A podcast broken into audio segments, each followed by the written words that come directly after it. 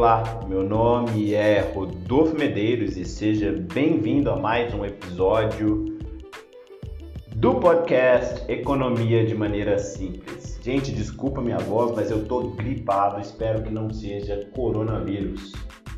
Mas fica aí a dica, fica aí o recado. Se você gostar desse episódio, compartilhe com seus amigos. Hoje eu quero falar do multiplicador de gastos do Keynes, do motor do consumo dentro de uma economia. A teoria de Keynes buscava reformar o capitalismo. Ele não era comunista e tampouco acreditava na total planificação econômica, como era feito na União Soviética. Sim, Keynes não tinha uma visão restritamente utilitarista da economia como os liberais, e a gente precisa entender um pouco disso. Mas não, Keynes não era comunista, pelo contrário, ele ficou muito rico no mercado financeiro. Keynes abordava a realidade econômica descrevendo a importância da intervenção estatal para o alcance de uma dinâmica estável dentro do sistema capitalista. Para entendermos isso, precisamos levar em conta que ele concebia a própria ciência econômica de uma perspectiva moral. Ações humanas sempre têm um ponto de partida moral. Para Keynes, o agente econômico é, por natureza, incerto, porém livre para tomar suas decisões de investimento. Essa é uma condição indispensável para a ampliação da riqueza. Entretanto, tal incerteza, característico da liberdade, gera resultados que acabam por atingir toda a sociedade. A liberdade desejada dentro do capitalismo não atingiria somente o empresário, mas era suficiente para acertar o conjunto de pessoas que se relacionam economicamente com ele. Ações livres geram consequências inesperadas. Sendo assim, essa questão orgânica do capitalismo tem implicações políticas fazendo com que o economista passe a olhar o todo das relações de mercado. E o melhor ponto a se enxergar a economia de maneira geral é o da demanda, pois é na demanda que estão os gastos do produto. Afinal, todos os agentes econômicos gastam. O modelo clássico tinha o equilíbrio na hipótese do pleno emprego dos fatores de produção. Este equilíbrio ocorreria entre o encontro da oferta e da demanda, onde em um momento teremos o pleno emprego desses fatores e trabalhadores recebendo seus respectivos salários. Esse equilíbrio causa uma satisfação harmônica em ampla concorrência através dos preços. Desemprego era voluntário. Keynes, ao contrário, vai dizer que a economia pode até estar em equilíbrio, mas não em pleno emprego dos fatores de produção. E seu momento histórico contribuía para essa compreensão. Keynes vai perceber que existe uma ociosidade dentro da oferta. A oferta estaria apenas em equilíbrio com a demanda corrente, estava ajustada ao consumo demandado, em equilíbrio com ela, mas sem estar em pleno emprego dos fatores de produção. A oferta havia descido ao nível da demanda, deixando boa parte das máquinas em ociosidade o multiplicador de gastos vai ser proposto justamente em um cenário onde há desemprego dos fatores de produção. Lembre bem, são medidas de curto prazo buscando equilibrar novamente oferta e demanda. A economia não está barata, tem de ser alavancada, gerando crescimento na produção dando um incentivo para a demanda. Se a oferta desce para ajustar ao nível da demanda, então é necessário levantar a demanda para que a produção volte ao seu pleno emprego dos fatores de produção. Na visão clássica, isso era inconcebível. Qualquer interferência externa era visto com péssimos olhos. Uma teoria que partisse da demanda e não da oferta era uma teoria que olhava para o conjunto da sociedade e não para os interesses dos produtores pois toda a antiga teoria econômica tinha na oferta um fundamento metodológico. Keynes usa em sua teoria uma nova base para reconstruir o capitalismo, não o comunismo. Uma base alicerçada do bem-estar social e na responsabilidade política, pois a demanda é generalizada. Os agentes econômicos aparecem, gastam dentro da demanda. A demanda seria um catalisador químico, usando um exemplo retirado de outra ciência, para incentivar uma produção em ócio.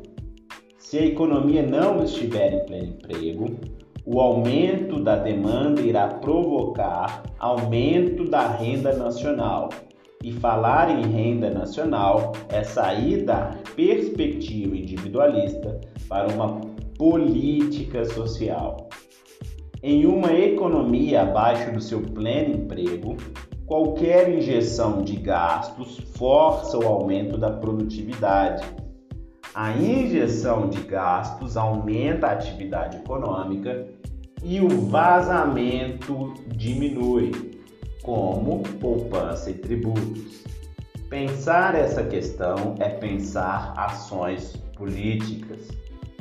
Tais gastos podem vir do consumo autônomo das famílias, investimentos diretos das empresas ou pelos gastos do próprio governo. As empresas investem de acordo com as expectativas da economia se a economia estiver com o maquinário parado e excesso de estoque, os empresários irão evitar o investimento direto na produção, independentemente da taxa de juros, favorecendo outros meios de rendimento. As famílias gastam de acordo com a sua renda e crédito. Sem um verdadeiro poder de compra ou em situação de desemprego, não poderão consumir e dificilmente conseguirão crédito, pois as instituições financeiras sabem dos riscos da inadimplência.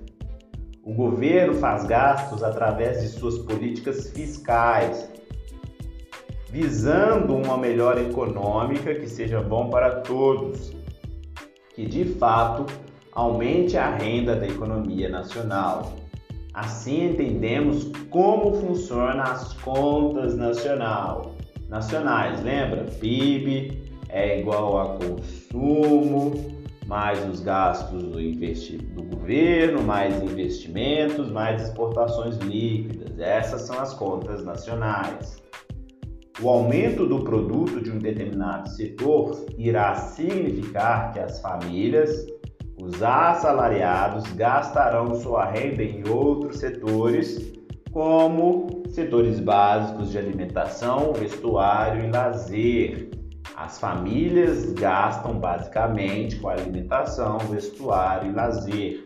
Esse é geralmente o consumo das famílias. A economia não se baseia na relação entre uma empresa e seus consumidores mas em uma teia complexa onde os agentes estão entrelaçados.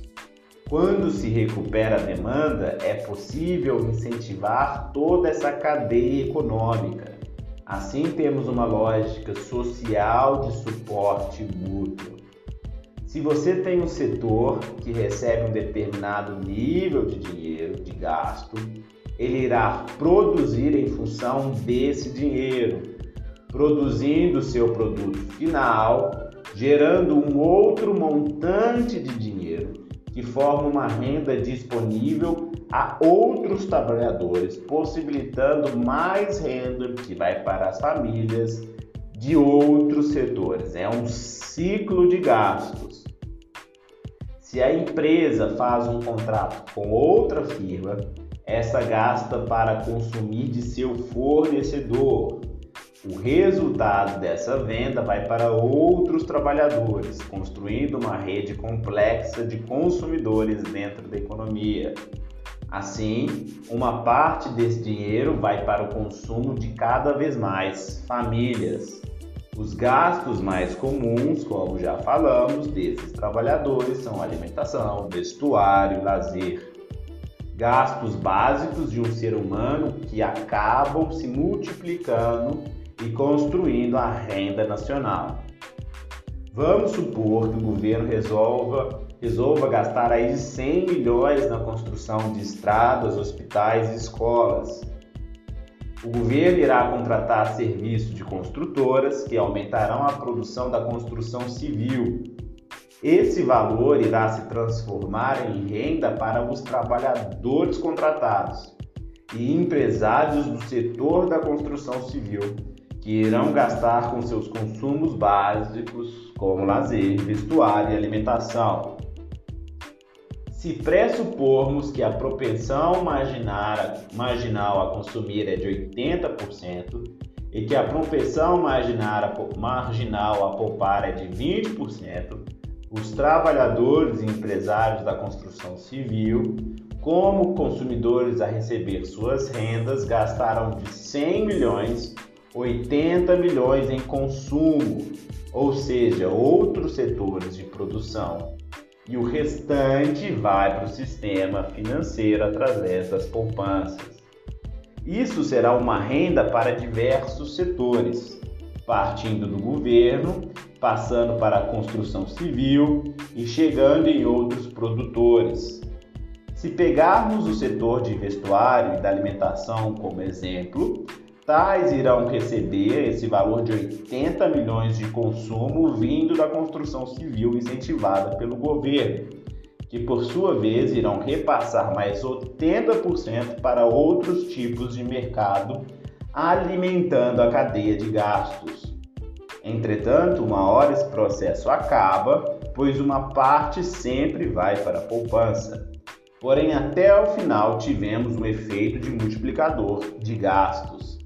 Ao final desse processo, ocorrerá um acréscimo da renda e do produto da economia, mais que proporcional ao gasto inicial do governo. Como podemos observar, essa multiplicação dependerá das propensões marginais a consumir e a poupar, pois quanto maior a propensão marginal das famílias a consumir, maiores serão os gastos com bens e serviços Porém, se a propensão marginal a poupar for maior, menor será o multiplicador de gastos. É preciso dizer que a poupança retira dinheiro da atividade econômica ou da atividade de consumo, sendo um vazamento. É dinheiro que não é gasto com o consumo de bens e serviços produzidos, ficando disponível para créditos ou investimentos dentro do mercado financeiro, sempre atrelada ao nível da taxa de juros. Quanto maior for a propensão a poupar, menor será o multiplicador de gastos. Um exemplo é a economia chinesa, onde, japonesa, desculpa, onde a propensão a poupar é maior e a economia acaba não crescendo através do consumo. Anos atrás, o Japão crescia economicamente por causa do seu desenvolvimento tecnológico. Nos últimos anos, o Japão tem crescido de 1 a 2% ao ano, quando não amarga uma estagnação ou mesmo uma recessão. Se o crescimento é mais fraco, as pessoas tendem a se preferir poupando mais e consumindo menos. Esse balanço de investimento menor e poupança maior quem realiza é o juro que equilibra a oferta e a demanda. A economia acaba não tendo força para sair da estagnação. Já o Brasil, na primeira década do século XXI, teve um maior crescimento econômico lá na era Lula, justamente por causa da propensão marginal a consumir. Com o aumento na exportação das commodities, aliado ao plano de aceleração do crescimento, que era aquele plano que incentivava investimentos dentro de setores brasileiros, como a construção civil, o Brasil teve um aumento da produtividade, chegando ao nível de pleno emprego, possibilitando um aumento da disponibilidade de crédito. Políticas que deram uma boa alavancada no PIB brasileiro. O governo faz suas políticas econômicas, como a política cambial, monetária ou fiscal, buscando justamente incentivar a economia. A política fiscal é a maneira como o governo administra dois instrumentos: são os tributos e os gastos, gastos públicos. São a maneira pelas quais o governo irá atuar na economia, tentando aumentar a disponibilidade de renda. Temos também a política fiscal restritiva ou contracionista, que é quando o governo faz uma quando o governo faz uma restritiva, ele quer contrair a atividade econômica, diminuindo gastos e aumentando cargas tributárias. Quando ele faz essa política, o objetivo é o controle da inflação, como nós podemos ver também no Brasil no pedido de hiperinflação até a entrada do Plano Real, com o tripé, tripé macroeconômico.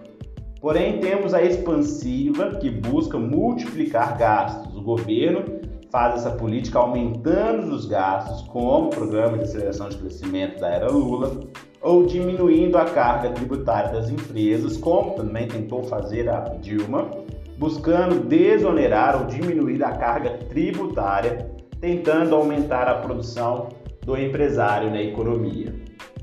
Com isso, temos o desenvolvimento de uma política econômica voltada para o interesse nacional e não somente para incentivar a lucratividade dos ofertantes, onde o objetivo é multiplicar os gastos dentro de uma economia.